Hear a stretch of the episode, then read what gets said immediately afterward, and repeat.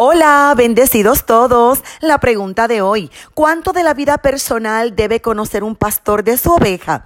Sabes que en cualquier momento puedes comunicarte con esta tu servidora llamándonos al 787-644-2544. También te invito a visitar nuestro podcast en Spotify, Marlene Arroyo, y nuestro canal de YouTube, Marlene Arroyo. Un pastor debe conocer toda la información que es útil y necesaria y que le permita ser efectivo en el pastoreo de ella.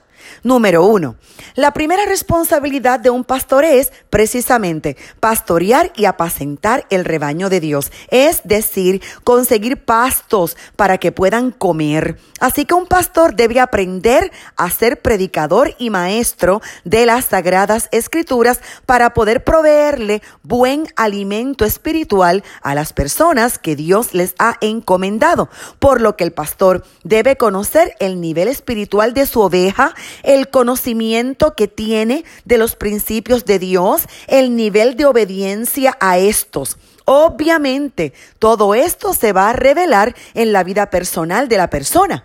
Número dos, la segunda responsabilidad importante es cuidar a esa oveja. Pero si el pastor no conoce los peligros que enfrenta y la oveja no le dice, ¿cómo lo va a saber? La primera carta de Pedro, capítulo 5, versos 2 y 3 cita, pastoread el rebaño de Dios entre ustedes, velando por él no por obligación, sino voluntariamente como quiere Dios, no por la avaricia del dinero, sino con sincero deseo tampoco como teniendo señorío sobre los que nos han sido confiados, sino demostrando ser ejemplos del rebaño. Por lo tanto, el pastor debe saber si esa oveja está enferma para poder orar, para poder llamarla, hacer los arreglos pertinentes al particular.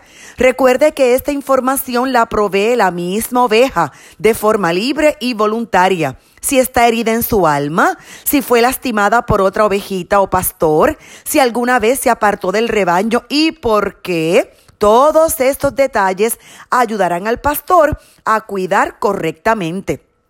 En Ezequiel capítulo 34 versos 4 y 5 hay una demanda de Dios a los pastores. Cita la Biblia, los débiles no habéis fortalecido, la enferma no habéis curado, la perniquebrada no habéis vendado, la descarriada no habéis hecho volver, la perdida no habéis buscado, sino que la habéis dominado con dureza y severidad. Así que para poder fortalecer a los débiles. El débil debe reconocer y hablarle a su pastor de sus debilidades, pecados y tentaciones. Esta información no siempre se obtiene a simple vista. Se necesita la colaboración de la persona. Ayude a su pastor a pastorearle correctamente. Pedir cita para consejería pastoral es importante. Si la persona no confiesa sus pecados y se arrepiente, no habrá crecimiento espiritual, no podrá ser líder en la iglesia de Jesucristo, vivirá estancado y el pastor no le podrá ayudar.